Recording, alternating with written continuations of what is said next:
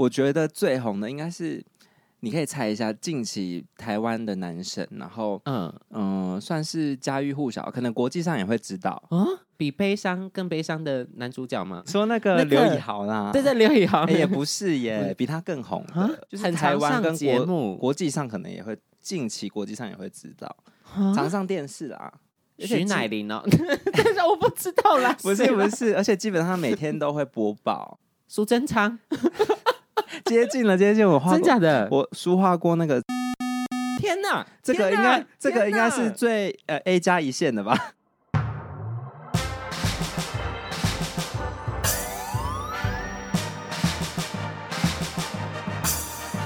说说说说你爱音乐。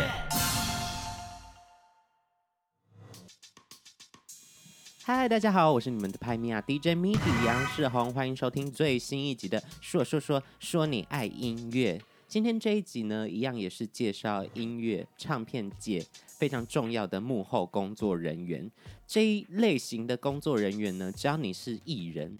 一定在人生的某个坎展会遇到他们，会跟他们对接，会跟他们交手。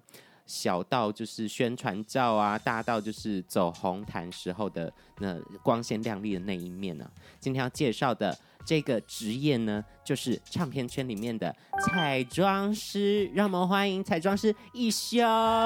嗨，大家好，我是妆发界的师伯玉，我是一休。哎、欸，你这样讲真的有一点像、欸，有吗？有爆点吗？有爆点吗？有，真的真的有，因为我我妈跟我姐都看那个广告，以为是我，然后看我就给我妈跟我姐看我的 IG，、嗯、我的家人看，然后他们就说这就是我啊，他们就以为真的是我，他们就以为你已经跨界进入到目前了。对，我觉得他们可能要看一下《想见你》，真的有神韵，因为我原本是没有这样觉得，然后是很多网友就是。私讯我说看到我，然后就传那个同样一支广告给我看。哎、嗯，等一下，等一下，所以你是有自己的、嗯、自己的粉丝群的吗？就是我的 IG 上有在经营这样子。因为因为彩妆师、造型师、发型师他们都会。把自己当做是一个品牌在经营，会有很多人因为你的作品而去认识到你。对啊，对啊，没错。而且现在这个时代，我觉得大家更需要这个功，这个这个条件吧，就是你必须要让人家看到你的作品。嗯、像是我接的类型啊，嗯、有像 KOL 的业配，嗯、最近蛮蛮需要的，因为呃现在的公关厂商他们都会要。嗯、呃，这些 KOL 对，就是 KOL 就俗称是网红的，对，网红更上一阶，就是他们是有呃领导性，对，引导影响性的这样子。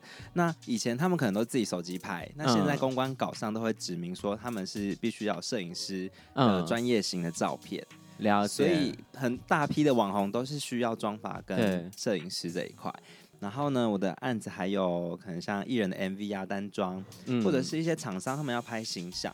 然后或者是网拍的行路啊，然后新娘跟广告这些都会接，这样了解。那涉略的范围很广哎，但是其实他们会有同样一个逻辑在，可能接新娘会比较偏素人一点，需要比较调整，或者是一些符合客人的需求喜好、客制化的。对，但是我觉得画平面啊、画艺人、画模特，他们比较像是我要设设定一个角色给你，然后呃去打造你这个形象，或者是我的风格给你什么，或者是你想要什么风格，我给你这个风格。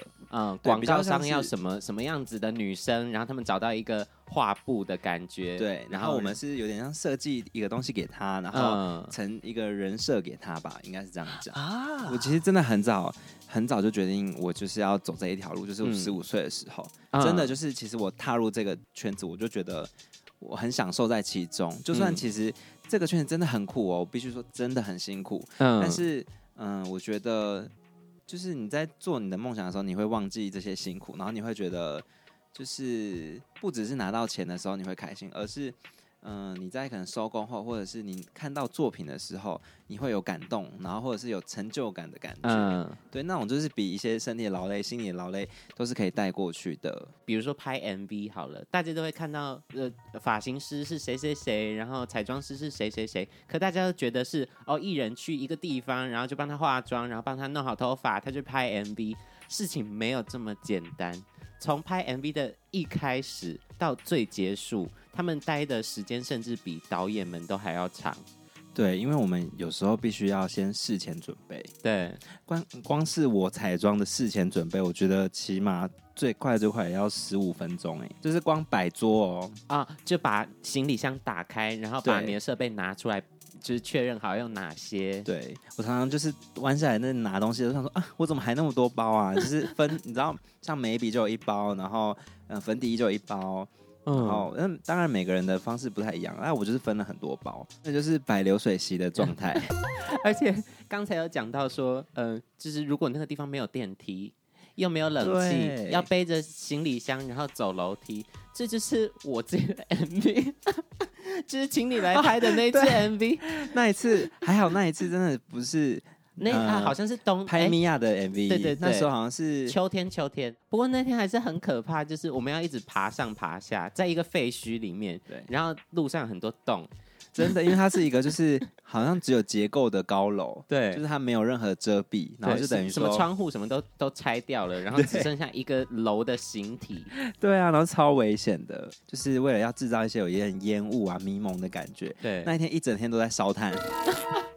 然后烧炭不只是一盆哦，就是是好像有四五个会一直备着。对，所以我们在那个场域下就是一直在吸炭，你知道吗？就是虽然它是一个开放空间，可是那个炭就是很多，因为因为为了让那个烟很浓，然后很有画面感，我们会看很大的荧幕，然后看很近，看很细节，看妆啊，然后或者是画面的移动上、嗯、有没有哪些角度我们漏掉的，我们需要去弥补它的，或者是头发哪个角度可能有一点不太。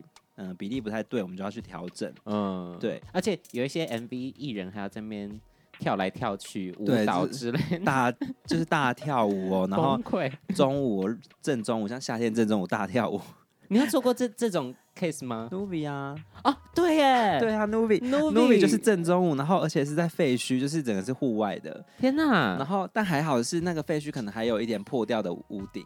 这样装的话，就会一直它因为一直流汗，等于说你是要一个防水的 set 去做。嗯，对。哦，所以会因为是户外，然后呃可能会流大汗，所以就出防水的妆这样子吗？没错，没错，因为这个是一定要注意的，就是。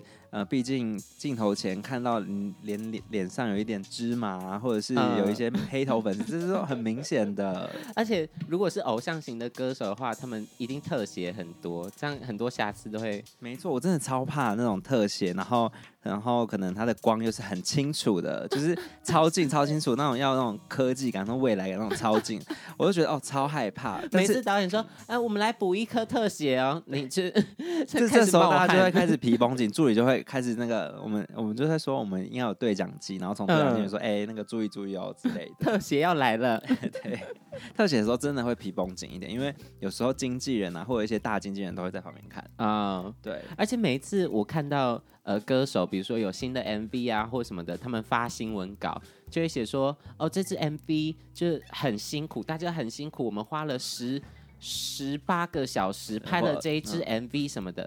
然后心里面想说，每一支 MV 至少都花十八个小时以上，好吗？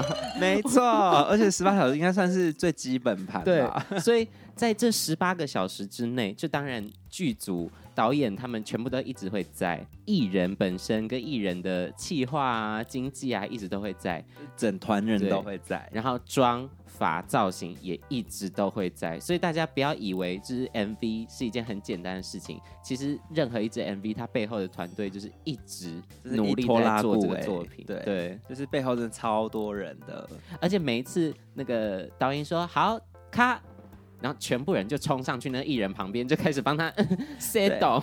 没错，而且这个时候啊，就算没事也要上去检查。哎，是不是以为我要讲说没事也要装有事？不对，我们真的是上去检查。OK，因为很多人会说，例如说有些艺人会觉得，哎，我好像也没有什么流汗什么，为什么你们要一直上来一上来？嗯，有时候是要上去检查，因为有时候可能镜头还没看到啊，我们先肉眼看到的时候赶快抓啊，先把它拯救回来。对啊，因为你知道户外有时候呃脸上连一个小小黑黑的虫子，呃，有些导演组的镜头呃 荧幕上没有那么清楚，嗯，对，那可是出来成像的时候是清楚的，那就比较不好。这样子 MV 里面那个歌手脸上就会有一只虫子，就是对 我觉得对敬业的妆法来说，会觉得对不起自己啊，也对不起你的行业啊，这样子。不要再给我心灵鸡汤，就是就是我觉得会应该这个做尤其做艺人的妆法，应该都是会蛮敬业，就是很注重非常龟毛、很细节。那之前你有做过哪些艺人？可以跟大家分享一下吗？我觉得最红的应该是，你可以猜一下，近期台湾的男神，然后嗯嗯、呃，算是家喻户晓，可能国际上也会知道。嗯，但是他有点不太算艺人，但是他常上节目，常呃常上电视啦，嗯、对，蛮红的。我觉得应该全台湾没有人不知道。比悲伤更悲伤的男主角吗？说那个刘以豪啦，对对，刘以豪也不是耶，比他更红的，就是台湾跟国国际上可能也会，近期国际上也会知道，常上电视啦。徐乃麟哦，但是我不知道啦，不是不是，而且基本上每天都会播报，每天都会播报。对，苏贞昌 接近了，接近我画真假的，我书画过那个陈时中。天呐，这个应该这个应该是最呃 A 加一线的吧？这这很劲爆 哎，这非常吧？这就是 超级一线的。还有什么场合需要说话？那时候是拍广告，就是卫生署的短片的广告啊。对，然后我可能只是帮他用一下头发，然后整理一下妆容，修一下眉毛之类的这种。对，好好特别的 case。你的，但是我觉得我现在讲起来就会觉得很秋，你知道吗？很秋，就是我觉得比讲起一些一线的还更秋。因为就是全，甚至连国际上都知道的人，所以对嗯，算是蛮成功的代表作。对，WHO 应该会对，应该会知道这这一门人。对，美国可能也蛮清楚的哦。这是哎，人民偶像哎。对，有上过 CNN。这个我这样讲起来，我算算咖了吧？哎，这样极 A 咖。对，因为我们一般粉丝看到自己喜欢的偶像艺人的状态，就是。很棒的那个状态，大家就会帅啊，很漂亮啊。他的脸书的照片好好看，他去参加什么活动，好看，对，好帅，好美。然后其实大家不知道他们真正进公司化妆之前，或者是弄造型之前是什么样子。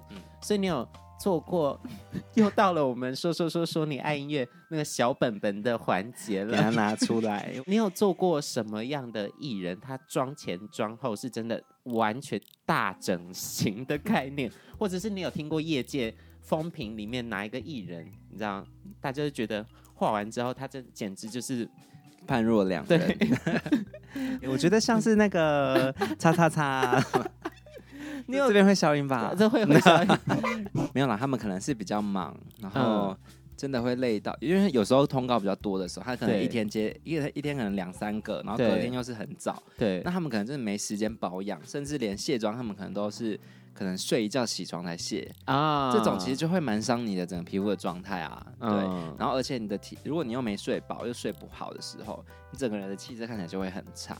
所以大家不要被那些精美的照片给骗了，真的也不是这样讲啦，就是你要知道那背后都是很多人的努力塑造过的，然后有时候再开个特效，没没有啦，开玩笑的。不管是造型师、发型师、彩妆师，你们跟艺人相处的时间有时候真的超长。有没有在这过程之中，就是艺人很容易敞开心扉？就因为一般大家我们去剪头发的时候，就会很容易不不自觉就跟发型师聊起来，而且就是聊一些。不太敢跟生活的事情，不太敢跟连朋友都不太敢讲的事情。哎、欸，其实这个我就可以分享一个，就其实像是亚洲区的心理医生这一块是不发达的，对。但是其实像欧欧美区，他们其实心理医生是一个很需要的行业，然后靠心理医生疏解心理的压力。嗯、然后在亚洲区是，呃，发廊的发型师 是心理医生的职位，就是你可能就是去找他用一下头发，然后可能也就一个月一次，或者是几个月一次，嗯、那就会跟他聊一些。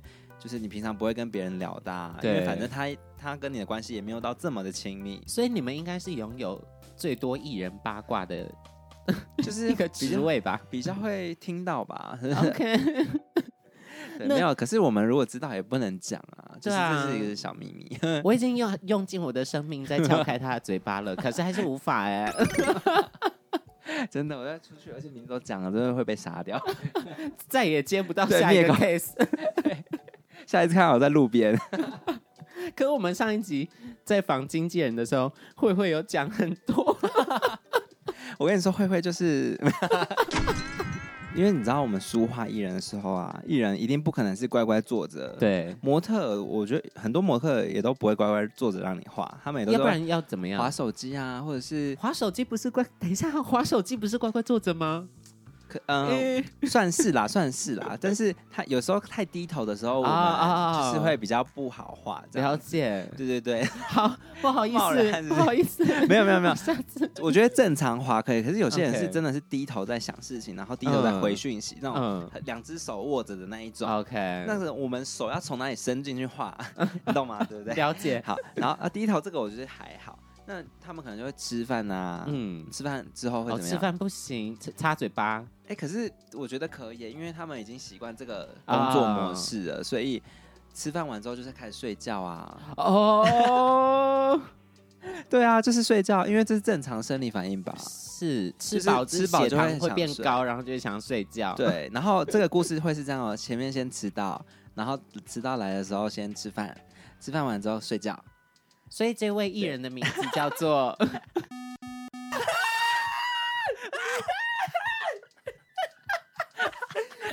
直接讲真的。可是我觉得我很习惯呢，因为应该不只有他，因为我觉得其实做久做这个行工作久了，嗯、会很习惯这个模式。而且其实宣传期真的是会忙到没有时间睡觉，有时候他们真的一天三个哎，然后隔天可能又真的很早。嗯、对对，然后所以我其实蛮体谅这件事，因为我觉得如果我今天坐在那边，我真的会也会被画的很想睡觉啊。对，然后嗯、呃，有一次他们就在睡，然后我就是手。因为我们手一定会扶着，然后呢，他就睡在我的手上，然后、啊、那反我觉得这时候睡觉的时候会怎么样？会点头嘛，就打瞌睡会点头。那我就是要撑着嘛。那你知道，这人睡着的时候头的重量是，我觉得像灵魂抽离一样，就是头的重量、哦、超重，超重，真的是大概一个骨灰坛吧？对，就是超重。然后，然后呢，他又会点头，就是等于是有两个力量，你知道吗？对然后发型师就会看着我化妆，然后我就会很。很淡然的这样顶着，然后化妆，然后反正就是就是眼神就是充满那种羡慕的光，你知道吗？就是哇，你怎么那么厉害？你怎么可以顶住他？因为反正是点头，他们也不好用头发，因为要看的那个角度又一直飘飘忽不定。然后我就把它撑着，所以他就反正是也比较好做，我也比较好画。了解了，对。然后他们都会说啊，那我如果不小心睡着了，可以叫我一下。我都觉得没有关系，因为我手顶得住。对，所以我觉得可能画久了就会一阳指吧。对，手指的力道变超强，对，超会顶的，然后这样撑着这样。但是我是真的觉得这没有什么，因为工作这样代表他们很忙很红，对，对，这样是好事情。对对，当我们能快就快，然后。他们就是稍微可以配合我们角度，我们也会减少一点职业伤害。我像我自己的职业伤害，我是每个月要固定去敲针骨，或者是按摩舒压。后腰真的是会很可怕，因为你会长期处在一个很不不正确的歪的姿势。对，但是你必须这样做，因为那是你工作的内容。原原来竟然有这么多的职业伤害，对，就不只是就大家看到光鲜亮丽的那一面，不只是情商。开始又打开了，开始真正的一休出现了。我发现有一个东西对我来讲非常重要，可是我自己呃自己化自己的妆的时候都不会做这件事情。可是我去一些重要的场合会请化妆师帮我做这件事情，就是双眼皮贴。因为我本身、哦、对对对，因为我本身是一双一内双，然后早上也眼皮容易水肿，所以就看起来一双一单。真的是好的双眼皮贴会带你上天堂，是而且是藏起来。对对，大家完全 MV 里面看不到你有贴双眼皮贴，然后你自己也不会有异物感。我之前被一个节目组的化妆师，那种都要赶时间。对，然后他贴我一个双眼皮贴，然后贴完之后就有异物感，可是看镜子就 OK 是双眼皮，OK 开机，然后上通告。然后结束之后，我回去看影片，我发现我变，我我我，我发现我眼睛整个撇掉，哎，整个翻在外面，整个变成眼皮就是歪掉，好丑，超丢脸的。我而且还没发现，还想说哦，应该就是双眼皮，双眼皮，双眼皮，因为一直都有异物感，就想说 OK，那就应该是没事。殊不知，但是我觉得像就是其实如果你之后就是嗯更忙更累的时候，你可能就是。我觉得会直接是去微整会比较，就是可能去 缝一下，缝一下，对啊，问一下雅轩姐是在哪里缝的？哎，她有承认，她有承认，对对，对啊，这直接处理一下会是最好的啦，因为我也是在考虑这件事情，可是我很害怕变成芭比娃娃，你知道吗？其实现在真的医美技术都都蛮平均，那是要慎选呐。OK，就是还好。等我等我赚钱，我努力赚钱。没有没有，你现在你现在可以先半面歌手，就是先每天每次都只露半面，今天想要左侧脸这样。对，今天想要双眼皮或单眼皮都可以随心所欲这样。也给那个导演组跟那个摄影师比较多选择，没错，这样讲起来很像以前古早的综艺节目那个男女歌手。男女歌手，在化妆师的专业之中呢，有什么可以跟我们的听众朋友们 分享的一些小知识，就小撇步啦。就有阿基师的小撇步嘛，就会有一休老师的小撇步。嘿，对，像夏天的小撇步，我觉得像夏天我们常出外景啊，然后如果艺人、模特、男明星大爆汗的时候，对，我就会买那个无印良品的那个咖啡色纸巾，它比较厚.它只要一张，我只要压上去那个。男明星那种大满头大汗那种，就会吸吸的掉。它也是吸油面纸吗？还是它是、嗯？我也会把它拿来当吸油面，因为它是比较比较粗、比较干的材质。哦、对，然后但是如果补汗的时候，因为我只是拿面纸，会有屑屑啊，或者是。哦，对，会一压的时候就吸完了，就是你要准备很多。对，但是那种纸巾我只要一张，我就可以就是镇住全场，就像那种道士的符咒，你知道吗？就是用一张就是给整整座宅都得给它镇好。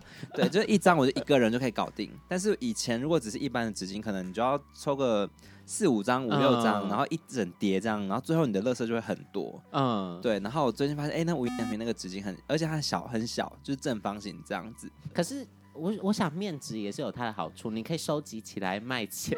你说 就是原味面纸，原味面纸好像也不错哎、欸，好像真的不错。像世红的，我最近就是会开始累积的。对啊，不过我回去真的需要买一下那个你说的这个咖啡色的纸。哎、欸，我现在这边哎、欸，现在讲真假的，你有带吗？看一下，因为我自己夏天自己外出也常会暴汗，嗯、所以我就会觉得哦，带这种小东西，因为我又喜欢带小包包。哦，很小张、欸，很小，它就是。大概是半嗯三分之一个三分之一个手，对对，对，半个名片。然后你看一张，你就抽一张。好，它一张很厚，然后而且是可以超展、哦。真的哇，好大，它很厚哎。对，这是一张嘛。它打开也是 A 四纸的概念，基本上是，而且你它就是就是一个折起来的厨房纸巾。可是呢，它其实真的可以压油哦，就是可以压油，也可以压汗。因为我今天刚好也出了一下油，天太热了。除了这个，还有还有什么？然后像冬天的话，很多人皮肤会有呃脱皮的状况啊，嗯、鼻翼脱皮啊，或者是脸上有一些小屑屑脱皮，嗯、我就会拿那个面霜，一般我们在擦的乳霜、面霜、啊，对、嗯，厚厚的敷在那个脱皮上面，然后可能过个就当做面膜这样敷，嗯、可能过十五分钟、二十分钟，你把它带掉，那个皮啊就会比有些皮啊它比较。厚的角质它会嗯软化掉，对，然后你就可以把它搓掉啊。有些、哦、有些可能是细的脱皮，它就会比较抚平。那你在化妆上粉底的时候，就比较不会卡在那个脱皮上面。了解了，嗯，我觉得这个是蛮多人不知道，可是是一个很很简单的小步骤。而且其实夏天也会有这种状况，因为进冷气房，然后脸就会超干，然后就开始脱皮，忽冷忽热的时候，对，就是脱皮的状况。我看到哎，艺人开始有浮粉脱妆，卡在脱皮上的浮粉的时候，我会先给他敷一下，中场休息的时候。那如果大家有彩妆的问题，可以去问你吗？哎，收费的不？这个要接洽世博宇的经纪人，直接乱转有没有？没有，其实可以的哦。啊，我的呃，可以从我的 IG 上，然后搜寻、嗯、呃一休，打一休中文，中文字一二三的一，然后修行的修，修行的修，对，就搜寻得到了。对，然后如果有什么想要跟我分享的一些新的东西，也可以跟我分享。对啊，有什么新的 case 也可以发包一下。对啊，也照顾我一下，或者是有包养的啊这样。因为我之前去拍 MV 的时候，还有拍呃宣传照跟专辑的照片的时候，你拿出你的行李箱，然后里面就是很很标准，就是各式的粉底、各式的笔、各式眉笔、各式的眼线、什么腮红什么东西。可是你拿出一个东西，完全吓吓到我，是在一开始你先帮我上面情趣用品 对，就是那个东西。我第一次被那样弄，哎，这是第一次被震到？对对对。就是那是一个算是就是导入仪吗？算是叫导入情趣天王在用的，没有 A V 帝王在用的。我每次拿那一个震 T 字的黄金震动棒，嗯，它其实就是很简单的一个，就是一个震动的导入的东西，嗯。但是说真的，导入我其实也不太相信，我只是相信它有一个震动，可以让我比较好按摩你的脸啊，或者是让面膜比较服帖。而且艺人会觉得自己备受宠爱。我跟你讲，不管艺人还是模特，还是一般素人，他们只要看到那一只，都会有点兴奋哎。不过，不过那真的蛮舒服的，就是好像蛮正的，对不对？对，其实它是，我觉得它在骨头处的时候，有一种就是就是钻进去的感觉，有那种震动震动到里面的感觉。我自己也会用手按，可是用手按的，你的时间就。不会太久，因为我的手很大，嗯、我的手是可以抓起一整颗篮球那种，就是 大家会觉得我洗头的手很舒服，因为它整个包覆感很大。嗯、可是我按脸的时候，我常常按没几下就已经按完了，就东西都已经吸收了，嗯、所以我喜欢用小一点东西在，例如说穴道的地方加强啊，或者是让整个脸的表面的表皮的比较保水度比较好。那有，那你自己有试过有用这个东西跟只是单纯按摩？对的保湿的程度哪一个比较好？其实是完全没差哎、欸，没有啦，乱讲，我开玩笑，开玩笑。就是当然有震动，我觉得对于那种早上起床水肿真的是有啊、嗯，因为它可以多排一下那些水肿，尤其是在眼周啊，或者是鼻翼处这种小细节，你手指比较按不到的地方，嗯，其实也可以，就是按完之后，我觉得。过一段时间会比较好一点嘛。我我先说，我们是没有夜配的状态，我只是对那一根东西实在太好奇了，所以真的不只有你。就我每次拿那一根，或者是我 po 在现 IG 的现实动态上，也会有很多人问那一根是什么。对，但其实它就是一个很简单一个会震动的东西，会震动的棒子。了解了。对，你的工作 case 用的包包里面有什么大家会意想不到的东西吗？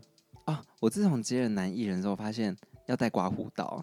因为是吗？很多人会可能真的是忙到没时间，忘记刮胡子。嗯，然后我就会开始准备刮胡刀，然后像是还有那个透气的肤色胶带啊，我都叫那个丰胸胶带，因为有时候女生要敲奶，哎、哦，就是她可能、这跟你无关吧？这是造型师要负责的吧？欸、但是我我还是会觉得要备一下，像针线那些我都会备。针线你也会备？对，然后还有什么人工泪液。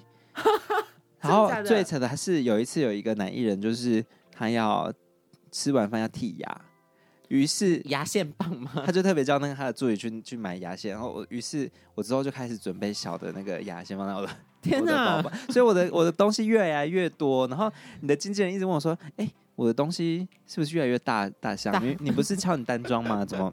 就多了从一个二十八寸的行李箱，然后多了一大袋这样子。你彻底也兼制片的工作，对，而且因为我的 接我接的案子也，因为我装法都会，对。然后我接的案子有时候又跑去广告，有时候又有厂商行路这些，那、啊、有时候要外景哦，我要带的东西真的是，一讲到什么东西，然后就说哦，稍等我一下，我拿一下，然后他们就会说啊，你有，而且就会。艺人会觉得备受礼遇的感觉，还有那个粘衣服的毛那个滚轮，我也会带，因为有时候服装师会忘记带啊。那我每次拿出来的时候，服装师特别感谢我。这样也是在业界里面会有好人缘的一个，也算是也算是。下次我会仔细观察你工作的状态，就下次我开始学习一把，就生出一台车这样，有个露营车。下次要我出 case，我开一台箱型车，直接帮大家都准备好了。像那那个、欸，你缺摄影机吗？我们这有一台。哎、欸，缺摄影师吗？我们还有、哦。后车厢打开，哎、欸，这位是摄影师。全方位，全方位，没有。我当然也是希望，就是大家，就是其实这样有多一个发型师，我就可以减少一半的行李啊。对，对啊。然后多一个服装师，哎、欸，再少很多东西。而且这样对呃发你 case 的人来说，他们也会觉得你很专业，甚至是他们会觉得你非常的卖力，而且也很用心在这个 case 上面。那我们最后总结的一个问题就是，对于一休来说，什么样是一个好的化妆师？因为我我对于这个问题的答案非常肤浅，就是双眼皮贴，能够能够贴好双眼皮贴的化妆师就是好的化妆师。会不会这集之后开始有人有就是好几个私讯说，哎，你的双眼皮都用什么？有可能，有可能。对，好的化妆师会不会是要按摩要按的伤啊？要挣到别人，好了，没有啦。我觉得在任何行业里面呢、啊，卓越，嗯、呃，要成就很卓越的人，他就必须要讲究。那讲究呢，就是代表你越注重细节，那你就会更与众不同。所以不管任何行业都是一样，你只要讲究有细节，你就可以成就一个好的这个行业的技术人员。嗯，对，你整个你整个访谈下来很有脉络哎。对啊，就从你你准备的给息，然后到你工作的态度，真的是很讲究细节的一位。我们是科班出身的，就是连那种那被访谈都是连专业训练过的。对，没有，我自己是想说我我想要三十岁的时候站上 TED 的舞台。哦，你说 TED Talk，呃，因为你知道上 TED 的人都是他可能在那个领域里面有卓越的成绩表现啊什么之类，我就想说，哎，我三十岁立一个小目标。那有没有，如果是哪一个艺人跑过来跟你说这张专辑希望你当我的彩妆师，你会觉得完全 OK，不用给你钱都可以？对，那其实只只能选一个的话，只能选一个台湾的吗？你也可以讲国外的、啊。我我其实有一个最终远大的目标是马丹娜，但是我觉得我很怕，我很怕 他活不到我那个。不是不是活不到，就是他七十岁了，怕他快要退休了。对啊，所以可是我设定目标是，我觉得我有办法驾驭马丹娜，所以就是期待未来哪一天呢，一休。有办法化到马丹娜的妆啊？没错，如果他有再出下一，等一下我认真讲，有没有小一点的梦想？有没有小一点的艺人？残酷二选一，下列两位艺人之中，一休比较想要化谁的妆？蔡依林、萧亚轩。萧亚轩啊，真的假的？OK，因为因为蔡依林的化妆师太，我我自己太敬佩她了，oh, 我觉得她画太好了。她也是你的偶像之一。对，我会觉得哦，天哪，就是就是真的就是符合那个资历的人，然后做出这样的更新的东西，哦，oh. 就是着实的厉害。那萧亚轩，我会觉得，哎、欸，我可以挑战一下不一样的，uh. 而且她就是一个也是善于百变的人。萧亚轩、王心凌，当然是萧亚轩啊。萧亚轩跟张惠妹。我觉得萧亚轩呢，因为我觉得就是张惠妹可能就是还要再一阵子才会出片，对啊，因为我也不知道她怎么出片，但是萧亚轩最近要出片。华语圈有人赢过萧亚轩吗？萧亚轩跟杨世宏，那 我还是还是选萧亚轩。Oh my god！谢谢，今天被 fire，今天被。今天 我们谢谢一休来我们的节目。没有啦，如果是萧亚轩跟杨世宏，我也会选萧亚轩。对啊。啊，如果 S H E 的话，我会觉得选 S H E，因为他们画三个，我钱比较多啊。会吗？没有啦，乱讲，没有啦，因为因为他们就是因为 S H E 是我以前小时候的偶像啊，啊，应该是大家的偶像。这好像也不是一句很好的话。年纪比较小啊，比较大得得罪人。好，来，让我们谢谢今天一休来。说说说说你爱音乐，跟大家分享的这些业内的内幕消息啊、哦，那我们就要跟大家说拜拜喽，拜拜。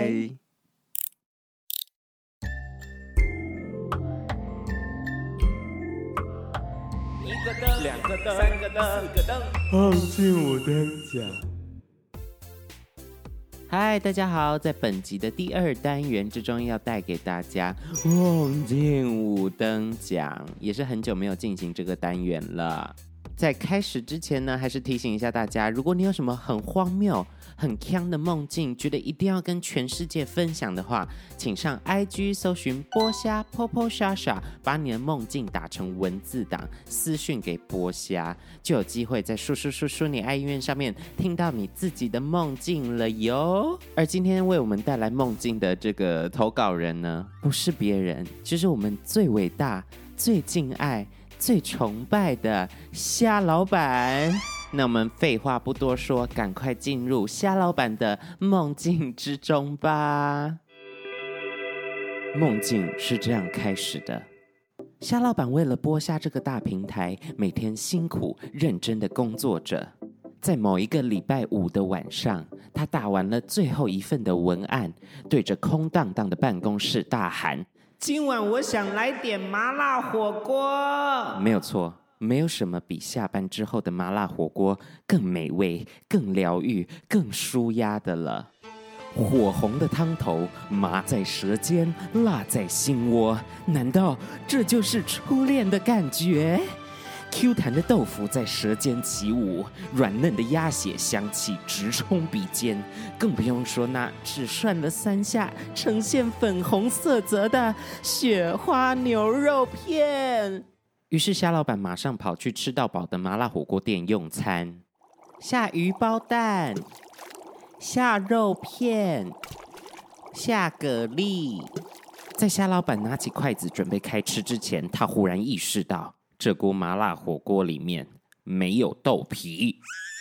没有了豆皮的麻辣火锅就是没有灵魂的麻辣火锅。于是夏老板马上去问服务生：“请问豆皮在哪里？”“您好，欢迎来本店用餐。呃，豆皮的话，我记得是在四楼。”服务生回答道。于是夏老板一个箭步走进了电梯，按下了四楼的按钮，准备要去夹他的豆皮。随着电梯上升，空气变得越来越冷，越来越冷。随着电梯门开启，映入眼帘的的是漆黑一片的空间。为了找到豆皮，夏老板摸着黑前进。我好恨呐！就算听到了奇怪的声音，夏老板还是继续走。还我命来就在这个时候，夏老板看到转角处有一个模糊的身影，似乎是一个长发披肩、穿着白衣服的女子。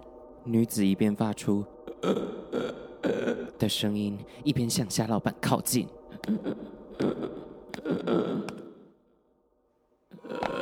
就在女子要抓到夏老板的时候，夏老板大喊：“请请问豆皮在哪里呀？”眼前的白衣女子愣了一下，然后回答道。哦，客人您好，呃，豆皮的话要再往更里面走哦。原来这家火锅店还有附设鬼屋的部分呢、啊。于是夏老板就往四楼的更深处走去，沿路上还有遇到一些白骨精、蜘蛛精等等火锅店员假扮的妖魔鬼怪。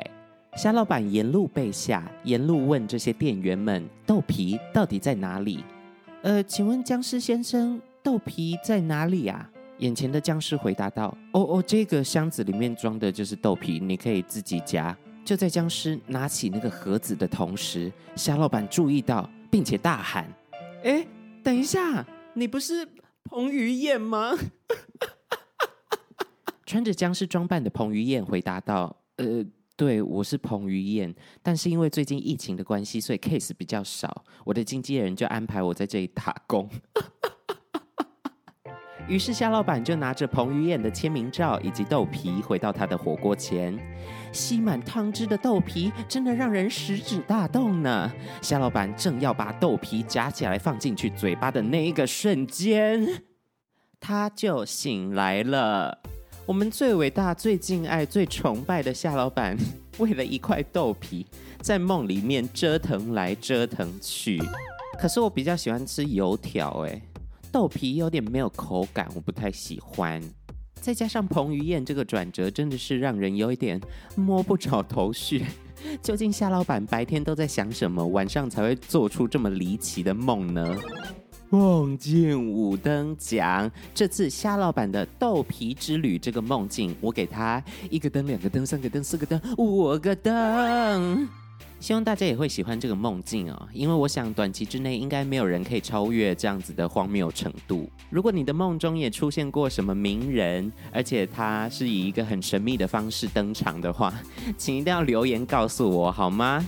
今天的说说说说你爱音乐的节目就要在这里告一段落啦，我们下下周见，拜拜，Goodbye。